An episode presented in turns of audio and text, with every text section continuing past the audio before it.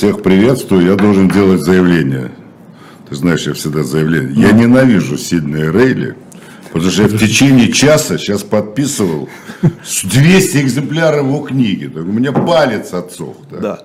Поэтому я всегда Для его наших- недолюбливал, так, а теперь я его ненавижу. Для наших слушателей, во-первых, подписал наконец-то автор Евгений Матронин. Не только Видите? вы подписывали. Да. Ну да. Да. А еще мы с Юрием Георгиевичем от э, Эхо, И от агентов. от агентов, да, так что на shop.diletant.media можете попытаться наш последний тираж купить. Сиднey Рейли. Мы остановились на том, как Сиднey Рейли, Приехал в Москву. когда Ну, он приехал в Россию, добрый день, во-первых, он приехал в Россию в марте 2018 года, некоторое время находился э, в Петрограде, а в Москву он приехал, э, даже есть точная дата, 7 мая 1918 года. Вот. А, причем э, с его приездом связана очень такая любопытная история. Он приехал в Москву в полной форме британского лейтенанта э, и прямо с вокзала отправился в Кремль и потребовал, чтобы его провели к Ленину. Э, Ну, потому что он сказал, что вот он при- приехал по поручению британского правительства, и британское правительство хочет вообще знать, что происходит э, в России и э, вообще какие дальнейшие планы у большевиков. Он действительно был лейтенантом, то есть это он законную Да. форму носил. Да, он был, ему действительно присвоили звание лейтенанта военно-воздушных сил британских. Это вот там в дальнейшем с его званием 18 год военно-воздушные силы. военно-воздушные силы, да. Их мало не, было. косми- не военно-космический. Не военно-космические. Их мало было. Да-да. А, ну, как мы говорили в прошлый раз, Рейли вообще интересовался авиацией и был один, одним из, так сказать, основоположников русской авиации вообще, в принципе. Вот. А, и он вот пришел в Кремль, э, потребовав, чтобы его пропустили к Ленину. А, охрана, естественно... Замечательный эпизод, да? Вот, смотрите. Ленина, где Ленин? Где Ленин? Проведите меня к Ленину. Охрана несколько, так сказать, мягко говоря, удивилась, но тем не менее его провели, но не к Ленину, а к Бочбруевичу. Это, значит, был управ делами Совнаркома. А надо сказать, что и с его братом Михаилом Бонч-Бруевичем, генералом русской армии, перешедшим на сторону большевиков, Рейли был очень хорошо уже знаком к тому времени. Он с ним встречался еще в Петрограде. И Бонч-Бруевич, э, Михаил, который, он был человеком, э, ну, в то время он был одним из э, высших военных руководителей Советской Республики, но при этом он был очень, так сказать, отрицательно настроен по отношению к немцам. Ну, он с ними 4 года воевал, а тут вдруг Брестский мир, он вроде как формально, он, ну да, соблюдал его, там, готовил э, планы по защите страны э, и правительства от немцев, но э, при этом немцев не любил. И на этом они как-то вот нашли общий язык. И когда Рейли э, пришел к Бонч-Бруевичу в Кремль, э, к Владимиру Бонч-Бруевичу, уже к, э, Брату. сказать, к брату, да, и к управделами Совнаркома, э, я думаю, что э, вот Владимир Бонч-Бруевич о нем уже знал, слышал от своего брата. Э, но тем не менее, там все равно очень удивились э, и позвонили в британскую миссию, которую тогда возглавлял небезызвестный э, Роберт э, Брюс Локкарт э, в Москве. А Локкарт, надо сказать, о приезде Рейли ничего не знал, э, потому что это все держалось от него э, Тайне. в секрете на самом деле, да. А, И когда они на следующий день познакомились э, с Локкартом, а, Локкарт оставил э, в дневнике... Локкарт с Рейли или Локкарт. Бонч С Рейли, с Рейли. С Рейли. Да, он, значит, он пришел представиться, а, и Локарт написал в дневнике, что это очень наглый господин. Вот есть такая, такая фраза. И он был так немножко даже удивлен той активностью, которую Рейли сразу начал развивать. Вообще, надо сказать, что в Москве в то время было очень много иностранных агентов. Я прошу прощения, просто книгу поставили с опозданием. Сейчас на сайте Shop Дилетант Медиа стоит эта книга Сиднеем Релли с автографами Евгения Моторина, а также Юрия Кабаладзе и меня Эхо. Извините, ради бога, чуть-чуть задержались. Спасибо, да. Э, Да, э, в Москве было много достаточно иностранных агентов в это время, в том числе и английских. э, Ну, в частности, там работал такой Джордж Хилл, э, известный очень э, тоже разведчик, э, э, интересный очень персонаж, который написал потом свои мемуары, в которых он, например, утверждал, что у него был прямой контакт э, с Троцким, и он э, вместе с Троцким они разрабатывали, например, э, засыл- засылки диверсионных групп за линию фронта э, к немцам. А, Вот. И что, значит, он был консультантом большевиков по вопросам авиации. То есть, О, Господи боже да, вот, вот такие вот даже вещи. Троцкий предатель, мы же знаем с тобой. Ну, давно. Есть такая версия конспирологическая, что Троцкий был больше связан с англичанами, Чем с немцами. а вот Ленин с немцами.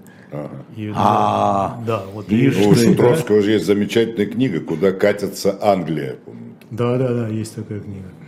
Ну вот, и э, Релли, попав, э, попав э, в Москву, действительно развил сразу очень бур- бурную деятельность. Причем по нескольким, по нескольким направлениям. Первое, это была у него такая информационная, информационно-разведывательная деятельность. Он встречался не раз с Михаилом Бонч-Бруевичем. Интересно, что Бонч-Бруевич написал потом воспоминания в 50-е годы, где он о Рейле тоже вспомнил, но очень в таких негативных э, тонах, что вот Рейли к нему приходил, а он его, значит, вот отослал, вот, значит, и больше они с ним не видели. Что Слушай, это, это вот такой вопрос возник. Как Боч Бруевич выжил-то и пережил Да вот все эти чистки? Странно, да, выжил, пережил. Э, И, по-моему, в 55 году вот написал свои мемуары э, под названием, кажется, «За власть Советов». Вот с таким оригинальным названием они у него вышли. Вот. На самом деле, тут он немножко приврал, потому что с Рейли они встречались раза 4 или 5.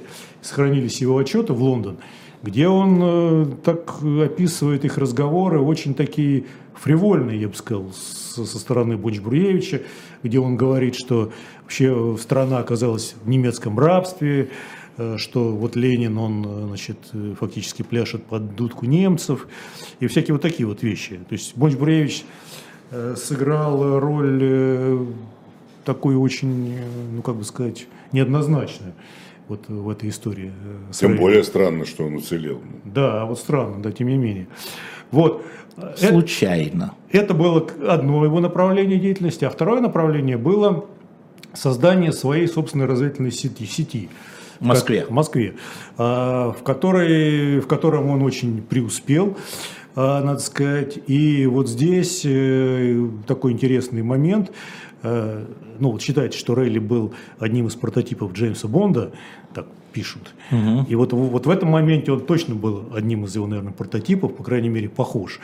Так сказать, как это называлось в, Советской, в, Со- в Советском Союзе, по женской линии, что называется. Он очень легко вербовал женщин для своих целей. И у него Вот, было- Юра, не то, что Не ты. надо, на меня не смотри. я- ты же знаешь, я кремень. И у него было как минимум э, три или четыре э, любовницы в Москве, которые выполняли роль его связных э, или даже агентов. Э, Он их называл «мои самые преданные помощницы». Вот так. Ну, это понятно. Это, а Вот смотрите на его лицо. Не У него меня- так не получалось. Не надо на меня Причем, смотреть. причем две из них были, занимали очень интересные должности.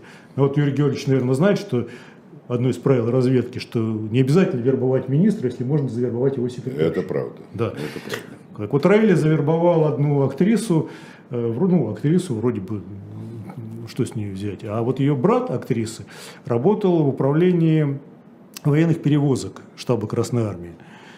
И он поставлял, он его тоже завербовал, ну, вот через, через, через нее, через, да, через сестру. И он ему поставлял различные сведения, не, безинтерес- не безинтересные.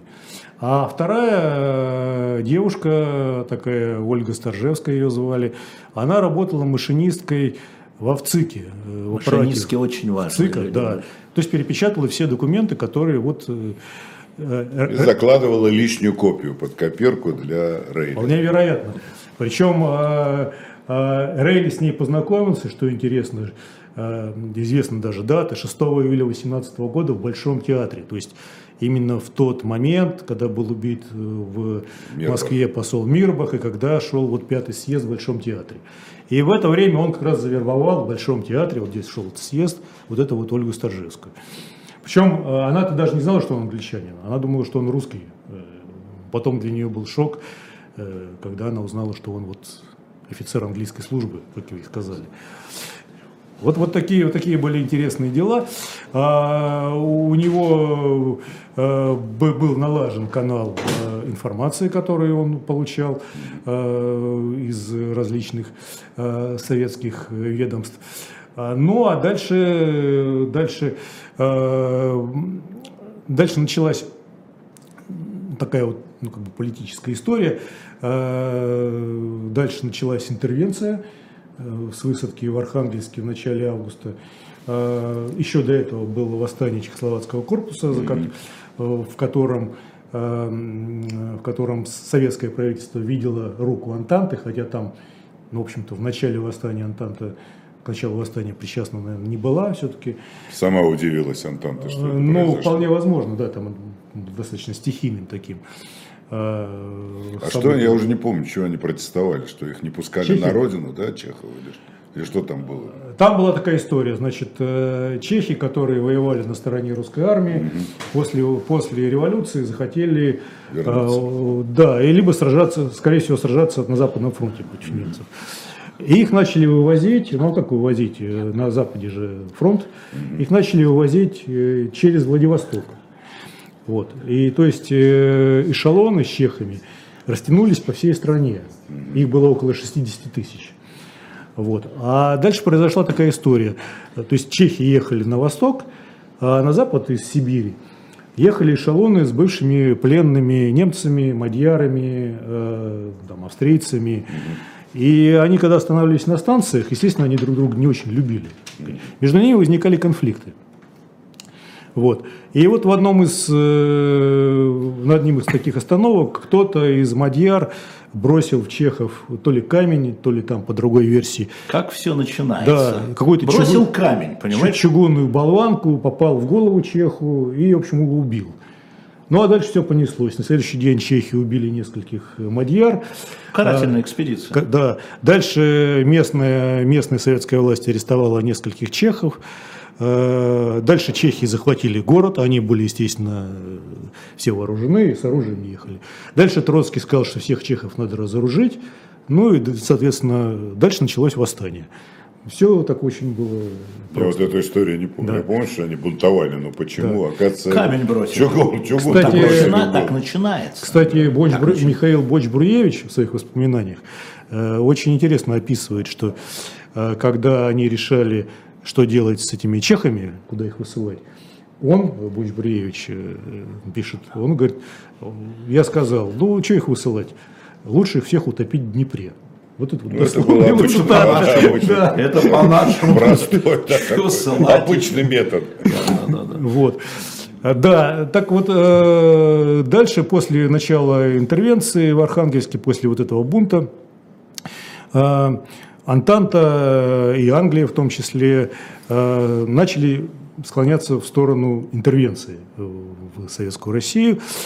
И э, когда, в общем, было понятно, что это скоро произойдет, Рейли, э, не без участия Локарта, я думаю, они начали готовить, они начали заниматься не только вот такой разведывательной деятельностью, но деятельностью уже по подготовке переворота э, в стране, э, в Москве прежде всего. Э, Надо сказать, что это тоже было не, не, не, не бог весть чем-то таким удивительным, потому что э, тогда заговоры, они возникали каждый день, и был знаменитый там, заговор вот, Бориса Савенкова, его Союза защиты Родины и Свободы в мае, там, который случайно совершенно раскрыли. Э, Поэтому ну, ничего удивительного в этом не было. А Они начали готовить план переворота, и тут произошла до, до сих пор э, такая полузагадочная история, которая э, вошла, в- осталась в истории, извините за тавтологию, как дело Локарта или заговор послов, э, в которой Рейли сыграл собственно, одну из главных ролей, и после которой он превратился в одного из главных врагов общесоветской власти. После чего его несколько лет все очень мечтали поймать в Москве. Вот. А на самом деле заговор послов это, конечно, название не очень правильное, потому что послы в ней не участвовали. Если участвовали, то участвовали дипломаты, консулы и разведчики. Вот, то есть надо, надо сказать, это был такой э, заговор дипломатов или заговор консулов, можно назвать. Но вот как вошло, так и вошло. Э, значит, э, история достаточно удивительная, э, и она считается ну, в общем, здесь сошлись э, две линии. С одной стороны, линия вот подготовки переворота, которая, которая занималась, которая, которая, которая, которая занималась, э, в частности, английская разведка, там французы, которые были в Москве, Подожди, американцы. Настоящего переворота. Да, настоящего да? переворота, да. А с другой стороны, спецоперация, которую начали чекисты в июле 2018 года. Значит, Это после уже левоэсеровского мятежа? Да, уже после левоэсеровского мятежа. Началось все с того, что э, там был арестован один из э, членов Савинского вот этого союза защиты Родины и Свободы, э, такой латыш по фамилии Бредис, Фридрих Бредис.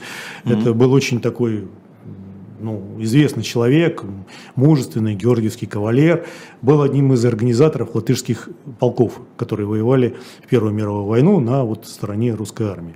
Потом они разделились, были, как известно, красные латышские стрелки, но были и белые латышские стрелки, которые воевали на стороне Колчака. Вот Бредис был противником советской власти, он значит, вот, участвовал в заговоре Савенкова. И его, одного из, одного из немногих руководителей Советского Союза, удалось арестовать. Его удалось расколоть. расколоть удалось как? Дело в том, что в ЧК тоже было много латышей. Ну, Петерс, Петерс, например, Яков Петерс, да, заместитель да, Дзержинского. Да, из... У да, которой да, жена жила в Англии, и он да, через да, да. Локарта и письма передавал. И вот считается, Фантастическая что, история. Да, да, что как-то он сумел разговорить э, вот этого Бредиса на, на допросах.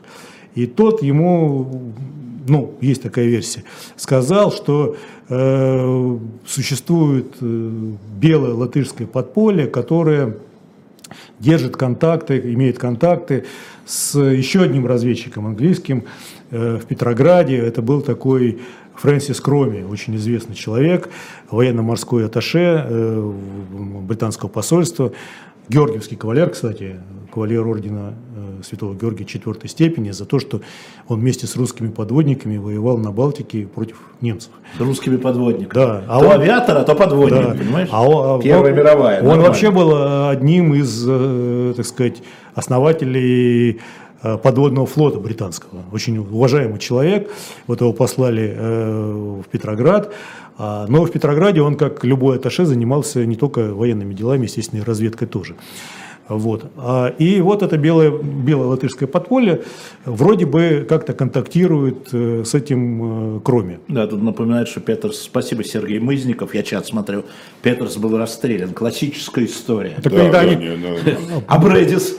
Брэдис был расстрелян еще в 2018 году. Вот, вот да. я про это, да. А, кстати, да. забегая вперед, почти да. все участники этой операции и операции с Рейли, они все были расстреляны. Им повезло меньше, О, чем Господи. Рейли. Вот. Да. И э, ну вот считается, что после того, как э, вышли на, э, вот, на этот контакт с Кроми, в Петроград из ВЧК послали двух чекистов, тоже латышей. Они начали вроде как под видом вот таких вот белых э, подпольщиков латышских искать контакты с Кроми, нашли эти Надо контакты. что-то отдельно про латышей в революции делать. Наверное, да, да. может быть, что-то есть. Надо нам какого-нибудь латыша найти, белые, но сейчас это очень сложно. Ну, латыша мы найдем. У меня посол знакомый придет, пусть расскажет. Да. Это очень интересно, потому что это латыши, какая-то вдруг, э, латыши да, сыграли ну, вот такую одну из основных ролей вообще в этой всей истории. Э, и вот они вышли на Кроме, вот эти два агента, э, чекиста, латыша. А Кроме после всяких проверок познакомил их с Рейли, который в это время тоже был в Петрограде. А дальше Кроме же написал им рекомендательное письмо к Локарту в Москву. И они с ним приехали в Москву, предъявили письмо от Кроме. Э, Локарт очень долго изучал.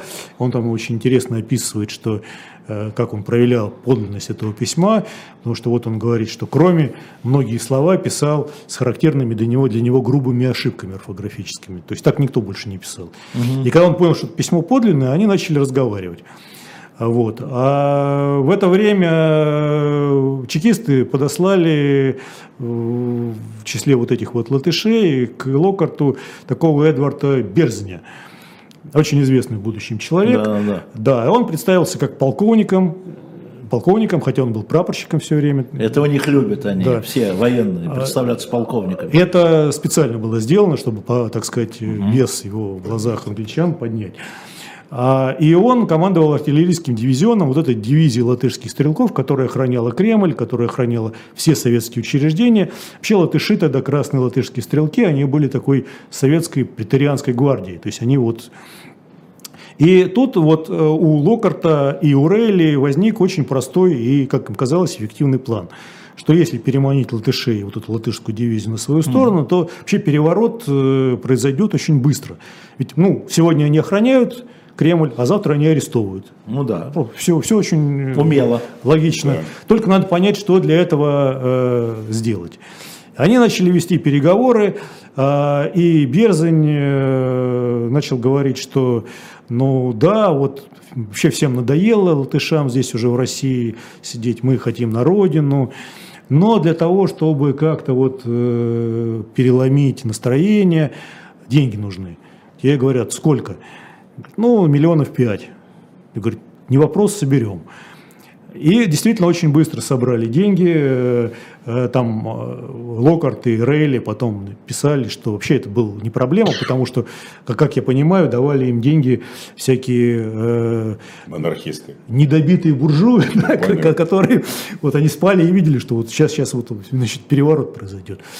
И э, после этого уже вот в дело вступил именно Рейли. Локарт э, как бы немножко отстранился от этого, от этой истории. То есть передали спецслужбам. Да, передали спецслужбам. Но, во всяком случае, это версия от Локарта, и Рейли тоже так сам говорил, что он играл основную роль. Он несколько раз встречался с Берзанем и передавал ему деньги. Э, В общей сложности передал, по-моему, то ли миллион, то ли миллион двести. Это, в общем, большие деньги были э, для того времени. А, Ну, а те, естественно, ему говорили, что да, он готовится все, все уже готовы, готовы. И даже день они определили переворот. Это был 31 августа сначала. А, Вроде бы, а, вроде бы а, в этот день должно было состояться а, такое объединенное заседание в ЦИК в Большом театре, на котором должен был быть Ленин, Троцкий, там все другие руководители. И, естественно, охранять его должны были латышские стрелки. Ну, естественно, дальше планировалось как во время переворота, во время съезда все арестовывают Ленина, арестовывают Троцкого, арестовывают все руководство. В это время одновременно с э, вот этими арестами выходят э, боевые группы, которые готовили англичане, французы, захватывают основные, так сказать, офицеры, юнкера, да. да, вот эти офицеры юнкера, естественно, да. А, Они, собственно, оставались еще со времени, со времени вот Савенковского э, вот этого заговора. Захватывают основные объекты. Э, В Москве э, возникает новое правительство. Дальше латышская дивизия, несколько полков двигается на север, соединяется с союзниками. Ну и... А союзники в это время наступают... Мурманск, Архангельск. Да, да. А союзники в это время начинают Молодо. наступание, наступление на Петроград. Жалко не получилось. Да, вот тут тоже видно, Стерн пишет сплошная авантюра. Да, как сказать? э, Как сказать? Когда все было возможно. да. Все было возможно. Интересно. А, интересно, что Рейли начал уже составлять даже список правительства. Так. А, значит, на мини- Какой у нас зайчик, да, Да. вот э, Рейли-то, Э, а? Военным министром он, например, э, Назначил. на- уже, да, фактически назначил генерала Юденича известного, он был с ним знаком. А, а, Там э, министром юстиции он назначил, у него был друг, э, такой адвокат Грамматиков, с которым он еще был знаком по Порт-Артуру, вот он его назначил.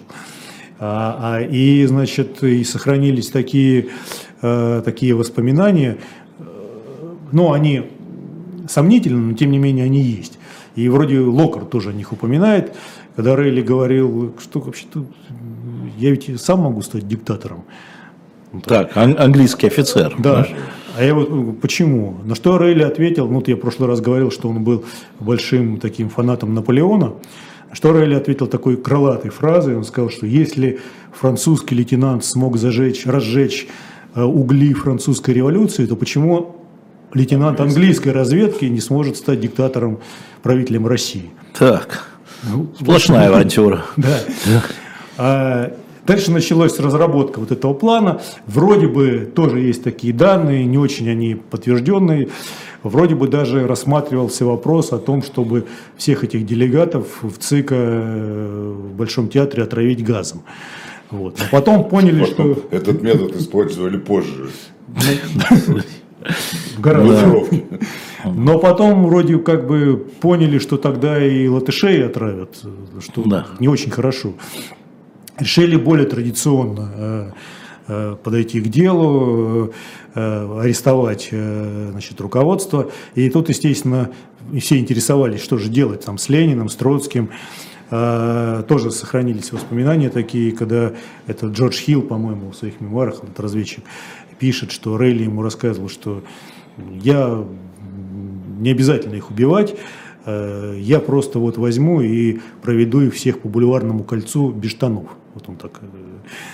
Э, Ну хотя, И вероятно, народ меня поймет. и народ его поймет, да. Да, и при этом, значит, они еще пытались договориться э, с русской православной церковью, чтобы это все сопровождалось таким торжественным колокольным звоном. Мультфильм такой. Хотя, конечно, ну, это была, скорее всего, такая... Комикс. Комикс, комикс, да. Такое, ну, как бы, шутка, черный юмор. Э, Судьба Ленина и Троцкого наверняка была бы незавидной, их бы наверняка были и расстреляли, или передали союзникам, э, англичанам, если бы это получилось. Но, тем не менее, значит, э, э, самое интересное, что, естественно, чекисты об этом все прекрасно знали, потому что Рейли, естественно, обсуждал эти вопросы с Берзанем. Э, Берзань э, узнавал о конспиративных квартирах, все это докладывалось на Лубянку. Э, Потом, за несколько дней до планируемого переворота, вдруг выяснилось, что заседание в ЦИКа переносится на 6 сентября, еще на неделю. Что никого, в общем-то, не напугало. Ну, 6 так 6, какая разница, неделю раньше, неделю позже. Хорошо. И чекисты, вот по некоторым данным, они собирались э, нанести удар по всей этой шайке, что называется, буквально за день или два до переворота. То есть вот, ну, застать их уже, так сказать, в полной готовности и взять их, что называется, с Тёпленько. поличным, да, уже с оружием, э, с... Но дальше вмешались э, совершенно неожиданные обстоятельства, о которых до сих пор тоже спорят. Э, Есть такая версия, что это было связано каким-то образом со всеми этими событиями, но, скорее всего, нет. Значит, 30 августа в Петрограде убили Урицкого, Да. Канегесерова убил, э, ну, считается, что он бы- был все-таки убийцей, э, одиночкой таким, так вот, да. И в этот же день вечером э, был ранен Ленин вот этим выстрелом, ну, вроде бы как Каплан. Да. Вроде бы как Каплан. Ну да, Вроде теперь бы как, подвергает да, сомнению, вроде что бы, это ну, она. Ну, скажем так, что вроде бы как Каплан, да. И чекисты подумали, что все, переворот начался, что они начали переворот на неделю раньше, Чем съезд. чем да, Да, чем они съезд. расценили убийство Урицкого и И, покушение да, как, начало первые, переворота. Как первые вот действия заговорщиков. И Дзержинский, надо сказать, что Дзержинский а, после 6 июля, после мятежа левых Да. эсеров, он же ушел в отставку, и до 22 августа он находился формально в отставке. А, значит, ВЧК возглавлял Петер, Петерс.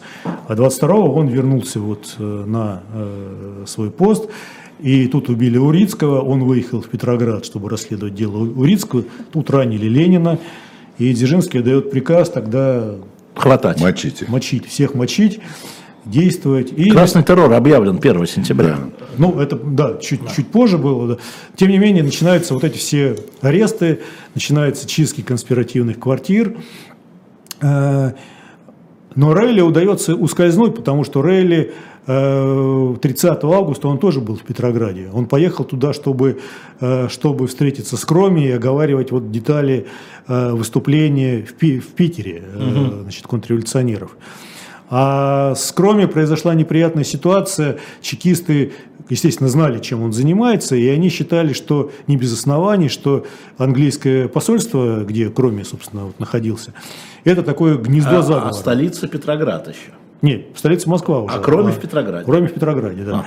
А, э, что вот э, гнездо- Кроме военно-морской атташе, да, формально. Формально. Ну, он уже, э, там посольства уже не было, но он, скажем так, исполняющий обязанности. Да. он еще, да. Но приписан к военно-морскому флоту, Да-да-да. как Джеймс Бонд. Да, ну, Да. фактически да. Вот. И чекисты окружают здание посольства и начинают просто его штурмовать. Вот. А потом это вызовет очень серьезные осложнения с Англией, потому что англичане считали, что это дипломатическая как бы неприкосновенность. Вот, и здание находится, э, здание эксте- экстерриториальностью обладает. Э, э, в Москве говорили, что нет, не обладает. Там, в общем, они спорили. Вот. э, Чекисты врываются в здание. Там Хилл, по-моему, погибает, да? Вот это Не-не-не, не Хилл, Кроме погибает. А, погибает Кроме, который жжет шифры и начинает отстреливаться, убивает даже одного из э, агентов ЧК, но и сам был убит. А, и вот э, Рейли, э, есть такие не очень, тоже подтвержденные его вроде воспоминания, которые были впоследствии опубликованы его вдовой, э, вот в них содержится тоже такой интересный момент. У Рейли к тому времени, у него было очень много фальшивых документов, в частности, был, э, был документ на имя комиссара ВЧК Рейлинского, фамилия такая у него была. И он, значит, вот с этим мандатом э, ездил, э, представлялся комиссаром ВЧК, и он э, описывает, как он, значит, приехал в посольство, чтобы встретиться с Кроми к английскому. А, а в это время, значит, уже только что закончился штурм этого посольства, там лежат убитые какие-то люди, и к нему подходит э, значит, кто-то из э, чекистов и говорят, а вы что здесь делаете? Он показывает свой мандат, говорит, я вот комиссар ВЧК. Он говорит, а, товарищ Релинский, вы тоже полюбопытствовать пришли, что здесь произошло? Он говорит, а что здесь произошло? И ему рассказывают, что а вот, вот то-то, то-то, то-то. Он говорит, а, ну да, да, вот ну, как интересно, да. Хорошо, что, значит, вот э, Молодцы, ребята. закончим. да. И он, э, значит, естественно, за Рейли начинается охота, потому что все о нем уже знают, э, знают, что он один, так сказать, один из основных заговорщиков. Но он, ему удается скрыться благодаря Джорджу Хиллу как раз, который дает ему паспорт на имя немецкого антиквара. А Рейли из Москвы э, добирается до Петрограда, оттуда бежит на э, за он, значит, э, такая шпионская на самом деле история, А, за деньги, он платит деньги, чтобы его взял на борт голландец, на, на борт яхты своей. И, значит, на яхте, на яхте он добирается до Финляндии, оттуда в Лондон, э, и приезжает в Лондон как раз в тот день, когда подписывается перемирие с Германией, заканчивается Вторая мировая война, э, Первая мировая война. Он оказывается в Лондоне, и там его оттуда его сразу посылают, буквально там через две недели, э, посылают на юг России э, вместе с Джорджем Хиллом э, к Деникину, чтобы он э, посмотрел, что у них там вообще происходит, э, ну вот на этих территориях, которые занимает э, армия Деникина. Там Рейли находится где-то до марта, февраля-марта 2019 года, и он туда, он оттуда присылает очень интересные отчеты, достаточно, надо сказать, прозорливые. Он пишет, что э, что для того, чтобы победить большевиков и красных, нужна, нужна широкомасштабная интервенция.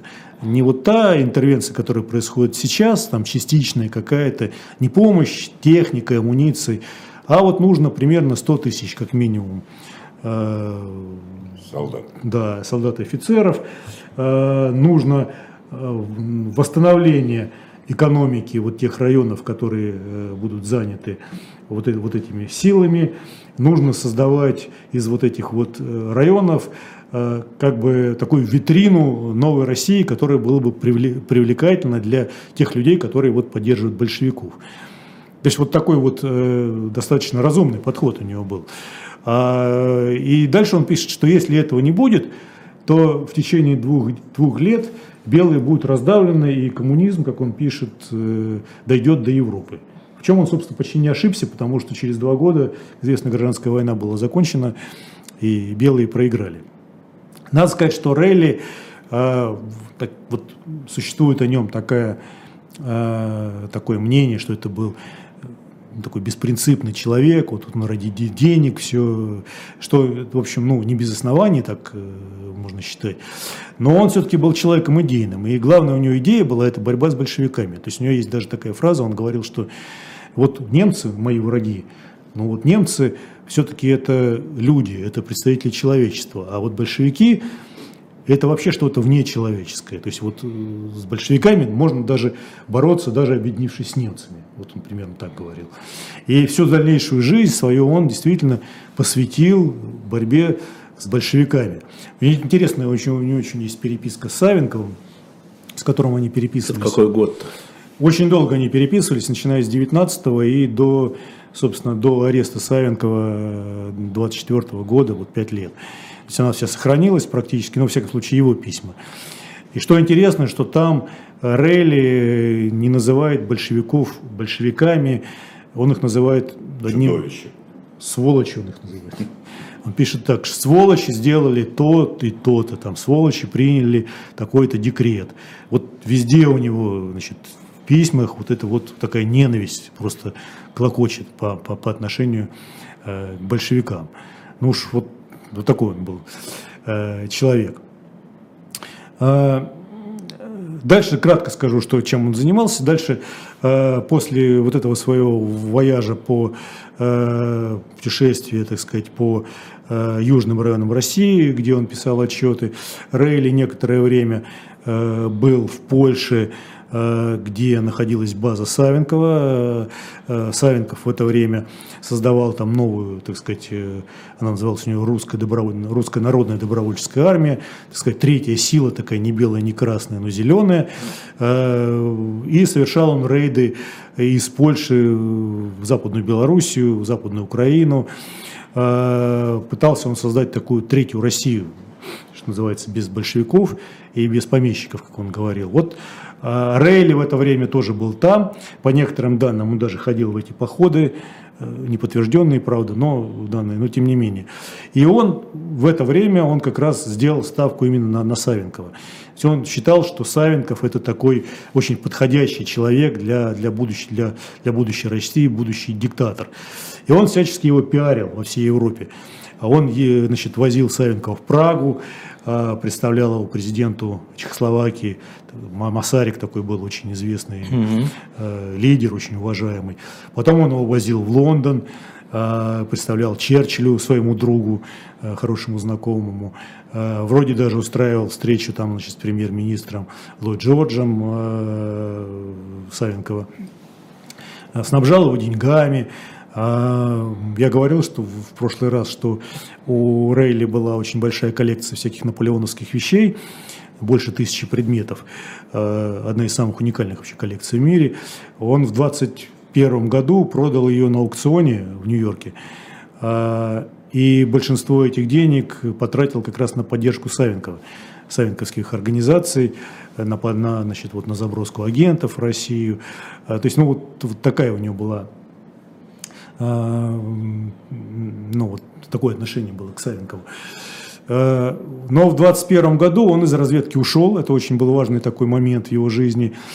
А, в некоторых книгах говорится, что его выгнали из разведки, что не очень правильно, потому что Тогда в британской разведке вообще шло сокращение. Но после войны просто не нужно было уже столько так сказать, кадров.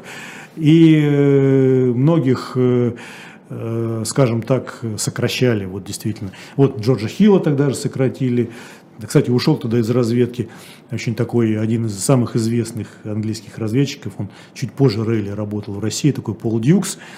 А, ну, его книгу тоже представляли да, здесь. Да, да. да. Единственный, по-моему, человек в истории, который был удостоен рыцарского звания в Англии за, за шпионаж именно.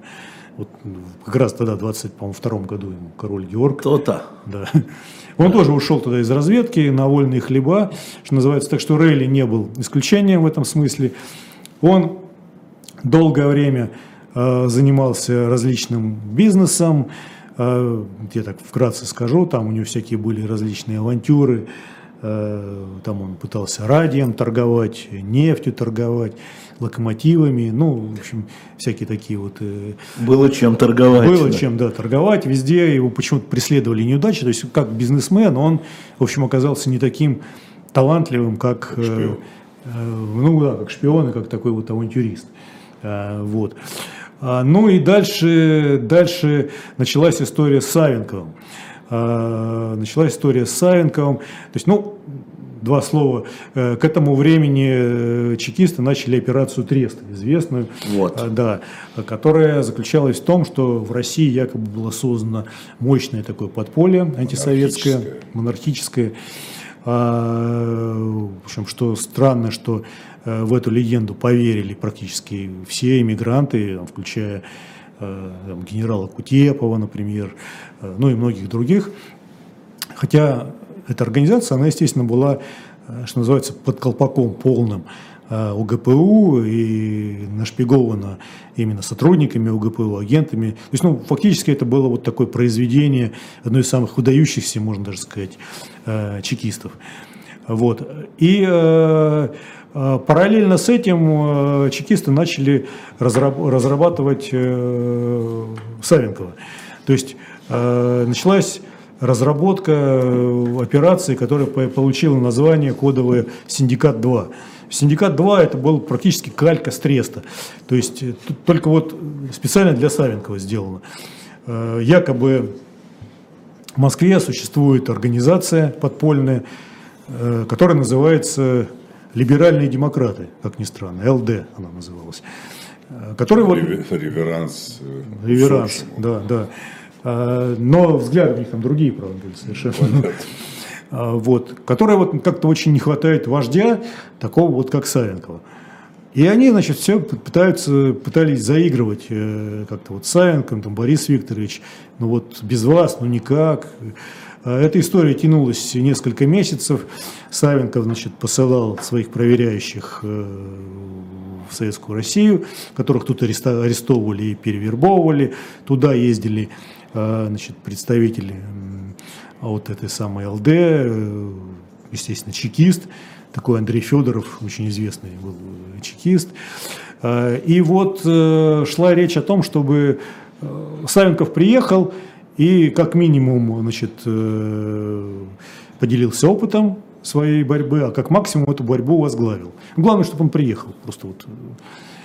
И он долго очень колебался, колебался, но в итоге решил, что все-таки ехать надо. Причем Рейли, надо сказать, который который э, тоже во всей этой истории участвовал, он его ехать отговаривал. Что вот, э, ну, не очень как бы, понятная такая ситуация, вы очень рискуете, но Савенков, что называется, уже взял разгон и остановиться не смог. Э, Поехал, э, переш- перешли они через окно на границе в Западной Белоруссии. Ну и практически сразу он был арестован. Дальше началась вот эта вот история э, с его судом, где он выступил с заявлением, что он признает советскую власть, сказал, что он отказывается от борьбы с советской властью, покаялся. И для Рейли, который оставался за границей, для сторонников Савенкова, это, конечно, шок был. Вплоть до того, что они считали, что большевики Савенкова убили, а вместо него, него на суде какой-то двойник. Значит, вот Рейли так считает. Он вообще не верил, что Савенков может вот, вот так вот поступить. Переродиться. Да, а когда он все-таки понял, что э, он переродился, то он там, значит, даже и тоже сохранилась его переписка, он сестре Савенкова писал, что все, этот человек для меня не существует, что его надо забыть, что он изменник. Ну, такое очень эмоциональное было отношение к нему. И для него это был просто ну, такой вот эмоциональный очень стресс, серьезный, а вплоть до того, что он несколько месяцев он там выпал из активной деятельности. Ну вот.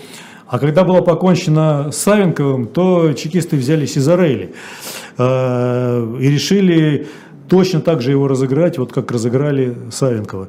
Э, что удивительно, э, они каждый раз повторяли Схему. одну и ту же схему, и каждый раз э, та сторона на эту схему значит, Клевала. Клевала, да. Странно, почему? тем Надежды, менее- может быть, были. Все-таки они быть, вот да. надежды. Слушайте, а Может. Савенкова в каком году расстреляли? Или он там не Его не расстрелял? расстреляли. и Он из окна, Он по-моему. выпал из Выпрыгнул. окна, тоже темная Выпал. история. Но, Это вроде- такое слово, он знаешь, выпал, но я думаю, что он выпал все-таки сам, потому что выпрыгнул. Э, Да, выпрыгнул, потому что он надеялся на то, что о, ему дадут, ему дали, значит, его приговорили к расстрелу, ну дали 10 лет в итоге. Он содержался в очень таких комфортных условиях на Лубянке. И он все надеялся, что ему дадут какую-то работу. Он там писал письма Дзержинскому, что вот мне обещали, там, а ему не давали, потому что, естественно, никто не собирался ему давать. И вот, вот от этого разочарования, э, так сказать, Бесполезность. бесполезности, он, ну, по крайней мере, сохранилось, сохранился отчет чекистов об, этом, об этой ситуации, что он посмотрел в окно и, значит, ну, так это или не так, тоже трудно сказать, но я вот думаю, что все-таки сам. Вот. А потом начали разыгрывать по той же карте Рейли.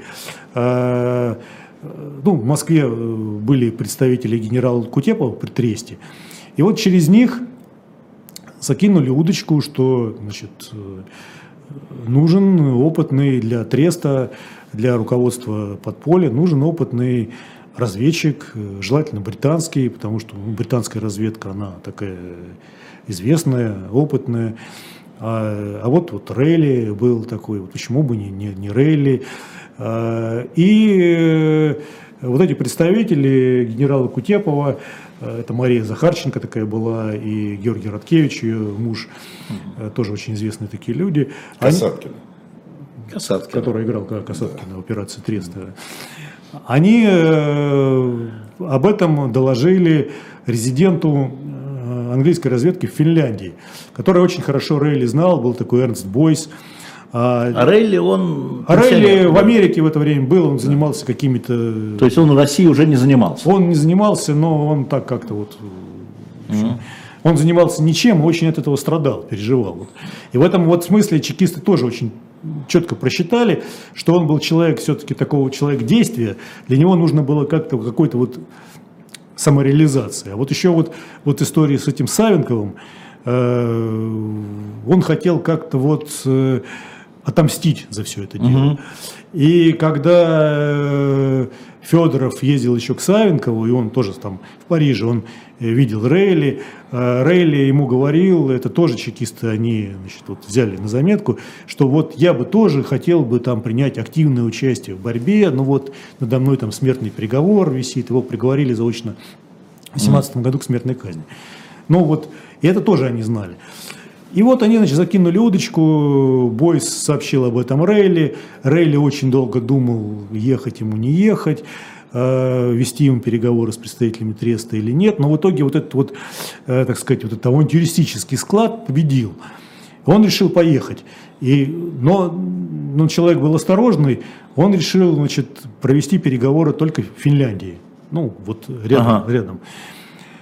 И действительно такие переговоры состоялись. А э, делегаты от Треста, э, они же, значит, главную роль там играл такой Александр Якушев, Ну-да. который был, естественно, уже сотрудником, ну, помощником, так сказать, чекистов. У него была задача убедить Рейли э, перейти э, границу, потому что он ему все время говорил, ну, вот мы тут в нескольких километрах от границы сидим, что вам все стоит? У нас вот тут надежное окно на границе. Э, Вы сможете составить личное впечатление о том, что происходит, и так далее, и так далее. И э, тоже точно они просчитали, Рейли не удержался, но ему захотелось, вот что называется, лично, Действо, лично действо. поучаствовать да, во всей этой истории. И он, значит, перешел э, границу, перевели его через окно, довезли до Петрограда, потом до Москвы, до Ленинграда уже в это время, да, э, потом до Москвы, там он встретился с якобы руководителями Треста, он им, значит, там развивал э, всяческие планы, как надо действовать, он сказал им, что вы можете рассчитывать только на себя, англичане вам не помогут, поэтому, говорит, вот у меня к вам два главных совета. Первый совет – это э, занимайтесь тем, что похищайте э, ценности из русских музеев, продавайте их на Запад. Это будет, значит, те, те возмутились, говорят, мы же не музейные воры. А на что Рейли ответил, а цель оправдывает средства, примерно так. А, значит, вторая, второй совет у него был, что, говорит, э, английская разведка очень нуждается в информации о Коминтерне. Вот за эту информацию она вам готова заплатить очень много. Вот собирайте информацию о Коминтерне. Вот. И тут э, чекисты начали э, думать, что с ним делать дальше. Были разные мнения, насколько я понимаю. Были мнения, что можно его выпустить, э, но в основном э, победило мнение, что выпускать его ни в коем случае нельзя. Его нужно арестовать, но сделать это так, чтобы э, за границей не узнали, что он арестован. И для этого сымитировали на границе спектакль такой якобы случайным убийством Релли. То есть вот тоже было такое, такое большое представление. При переходе, да? При переходе, якобы его случайно, значит. Причем так сделали, что с той стороны люди, которые его встречали, они все это видели, что там специально подобрали чекисты, который выполнял роль, роль Рейли. Яхве, по-моему, там был такой пограничник. Да, ну и да, он, он вот, вот его, значит, на границе повязали как, как изменника, якобы, потом, правда, наградили орденом Красного Знамени э, тайно. И все это вот должно было выглядеть так, как будто вот это вот случай, случайное, случайное совпадение. А самого Рейли арестовали в Москве, причем после того, как он отправил условную открытку, что с ним все, все в порядке. Хорошо. Да, эта открытка, кстати, тоже сохранилась в архивах. И он был арестован. Вот. И дальше началась его вот эта вот тюремная эпопея, не очень долгая. Его пытались допрашивать. Э, он сначала, э, надо сказать, что держался он достаточно достойно, очень мужественно. Но в тех ситуациях, той ситуации, которая у него была, э, сложилась. Э, пытался как-то запутать значит, э, чекистов в показаниях. Но надо сказать, что они тоже спрашивали такие вещи, которые он вряд ли мог сказать, там, как, а, там, о, о раскладе сил в английских верхах, о положении в британских спецслужбах. Он этого вряд ли он это знал, потому что он уже некоторое время не был ни в разведке, ни, нигде. И э, в итоге его удалось сломать да, Рейли начал вести э, свой дневник в камере. Тюремный. Тюремный. Он тоже сохранился. И вот в архивах ФСБ он до сих пор находится. Такие маленькие листочки в клеточку. Он их писал по-английски и засовывал э, в щели между, в камере между камнями. Непонятно, на что он рассчитывал, ну, может быть, на, на историю, что вот когда-нибудь там. И вот он там описал, э, собственно, тот момент, когда его удалось сломать. Ему вывели ночью и, в общем, имитировали расстрел. Э, несколько часов его держали, э, там, значит, э, заряжали винтовки, разряжали, ходили туда-сюда. И тут он, значит, вот сломался на этом и сказал, что он готов дать показания вот после этой ночи. И действительно начал сотрудничать, написал письмо Дзержинскому, с готов, ну, где он говорил, что готов начать сотрудничать. Вот. Э, и так продолжалось еще около недели. А дальше произошла ситуация тоже достаточно странная, и по некоторым данным э, решение о его расстреле э, принималось в Политбюро. То есть, ну, вроде бы в, в, ГПУ считала, что надо с ним дальше работать, а вот Политбюро угу. считала, что ну, что с ним делать? Выпускать его, естественно, нельзя, потому что он... То есть на уровне Политбюро? Ну, вроде бы, да. А, и его э, вывезли как бы на прогулку в Сокольники. И во время этой прогулки совершенно неожиданно просто расстреляли. Вот, э, значит, э, и дальше сохранился этот отчет, кстати, тоже, как, как это все происходило. Сохранились имена этих чекистов, кто, да. в них, кто в этом участвовал. И дальше его Э, закопали во дворе, э, прогулочном дворе на, на Лубянке. Вот, вот так он исчез. Э, окончательно долгое время о его судьбе не было ничего известно. Точно, по крайней мере, считали, что его действительно убили на границе. Только вот в 60-х годах, когда приоткрыли дело Рейли, когда вышел вот этот фильм «Операция Трест», и была написана, был написан роман Льва Никулина, такой был писатель, да. «Мертвая зыбь». Да. Его допустили немного вот, ну, к делу. Вот тогда стало более-менее известно, как закончил свою жизнь Рейли. Э, вот такая вот интересная да, очень Такая судьба. жизнь. И вот Евгений Матонин, это показывая в камеру, написал книгу э, Сиднey Рейли. Конечно, все мы не пересказали, но они у нас есть на сайте сейчас еще немного shop show.diletant.media с автографом Евгения Матонина и с автографом генерала разведки. И с автографом Алексея. Э, Да, который ведущий передачи «Агенты». Я хочу напомнить э, вам, что книг с автографом все у них руки отсохли уже, ограниченное количество. А Что дальше? На этом канале, прямо вот, но все равно надо будет перезагрузиться, книжное казино через 5 минут. Людмила Улицкая будет у нас в гостях, у Никиты Василенко, так что вы не уходите и э, присоединяйтесь. А мы пока, суть до дела, за недельку почитаем еще э, книгу 22 июня, да, Жень, вашу, Евгений Анатольевич? Э, 22 июня, да. 22 июня мы еще посмотрим, чего там с этим сделать. А, Есть новые сведения о 22 июня. это к автору, не, не надо, да? конечно, и- да. Да, да. Так что вы, пожалуйста, э, оставайтесь на этом канале, послушайте Людмилу Илицкую, а мы э, через неделю в программу «Агента» с Юрием Кабаладзе вернемся к вам. Степашина уже раскупили, поэтому, извините, его опять нет. Думаю, А что и, и Рейли тоже, откуда я знаю, А, и Рейли тоже не задержится у нас. Всем счастливо, до Спасибо, свидания. спасибо. Спасибо.